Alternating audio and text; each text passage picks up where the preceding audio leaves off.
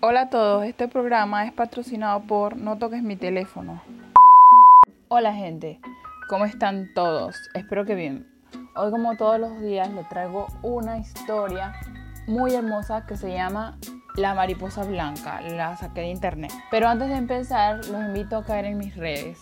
En Instagram y en Facebook estamos como No Toques Mi Teléfono Podcast. Tengo grupo, tengo página en Facebook y perfil normal en Instagram. También tenemos un correo en el que puedes mandar tu historia de forma anónima o poniendo tu nombre.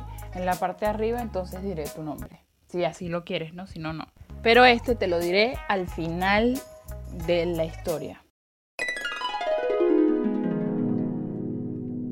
Había una vez en Japón un anciano que se llamaba Takahama y vivía desde su juventud en una pequeña casa que él mismo había construido justo al lado de un cementerio en lo alto de una colina.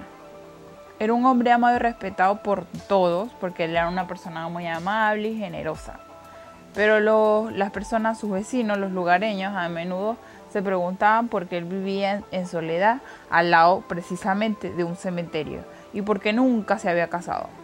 Pues la gente es bien metiche, ¿no? Pero bueno, un día el anciano enfermó y estando cerca ya de su muerte, su cuñada y su sobrino llegaron a su casa para cuidarlo, pues, en sus últimos momentos. Y le prometieron que estarían junto a él para lo que él necesitara.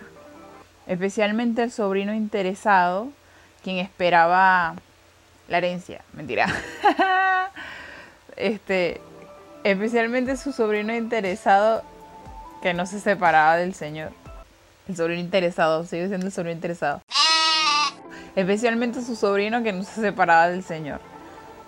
Un día, en el que la ventana de la habitación estaba un poco abierta, se coló una pequeña mariposa blanca en el interior. De aquí el nombre de la historia, ¿no?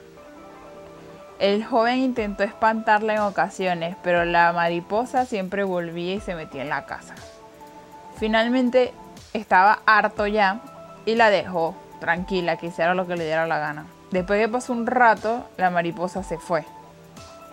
Y el chamo, curioso por el comportamiento, la siguió. La mariposa se fue hasta el cementerio, que estaba al lado de la casa. Y se fue precisamente a una tumba y empezó a volar alrededor de la tumba hasta que desapareció de la nada. La tumba era muy antigua, pero estaba limpia y muy cuidada. Estaba rodeada de flores blancas y frescas. Tras la desaparición de la mariposa, el chamo se fue a su casa con su tío para descubrir que este ya se había muerto. El chamo estaba yo en su lugar estuviese también. Tú sabes que acaba de ver casi un espanto de mariposa y llega a tu casa y que tu tío esté muerto también, na huevona se fue a contarle a su mamá lo sucedido, incluyendo lo que le pasó con la mariposa, ¿no? Y su mamá se ríe y le cuenta el motivo por el que se está riendo. Resulta que el viejo Takahama había pasado su vida ahí porque en su juventud él tenía una novia que se llamaba Akiko y él estaba enamorado de esa chama ellos iban a casarse y todo, tenían planes de matrimonio. Pero antes de morirse, la señorita se enfermó y se murió. Entonces él se deprimió totalmente y se, y se, se sumió en la tristeza, pues. Pero después lo superó. Sin embargo, decidió que esa iba a ser la única mujer con la que él estaría en su vida y que él nunca más se iba a volver a casar ni le iba a dar la oportunidad a más nadie. Y entonces fue cuando construyó al lado la casa del cementerio para poder estar cerca de ella y poder ir a visitarla y cuidar su tumba todos los días. Tan lindo el viejo. El chamo reflexionó y entendió quién era la mariposa y que ahora su tío se había reunido con la chama, con Akiko, con, con la que se iba a casar con el pues, con el cadáver de la novia. Un hermoso cuento de origen japonés que nos habla cómo el amor trasciende a través del tiempo y de la muerte.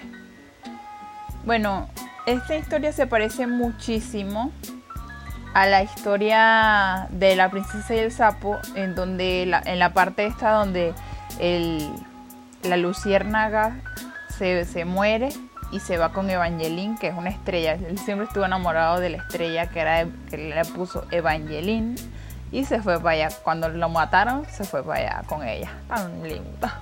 El amor. Y también se parece mucho a la historia que conté anteriormente, en el capítulo anterior, en el capítulo 3, llamado Modo Espanto Activado, porque el, eh, pero en aquel caso era el amor de la mamá, pues, el amor de la mamá que trasciende y lo mete evangélico. Recuerda seguirme y caer en mis redes. Estamos en Instagram y en Facebook como No Toques Mi Teléfono Podcast. Y nuestro correo para que nos envíen tus historias es no toques mi teléfono lmr.gmail.com Espero que te haya gustado este podcast hecho con mucho cariño para ti, para ustedes y hasta un próximo podcast.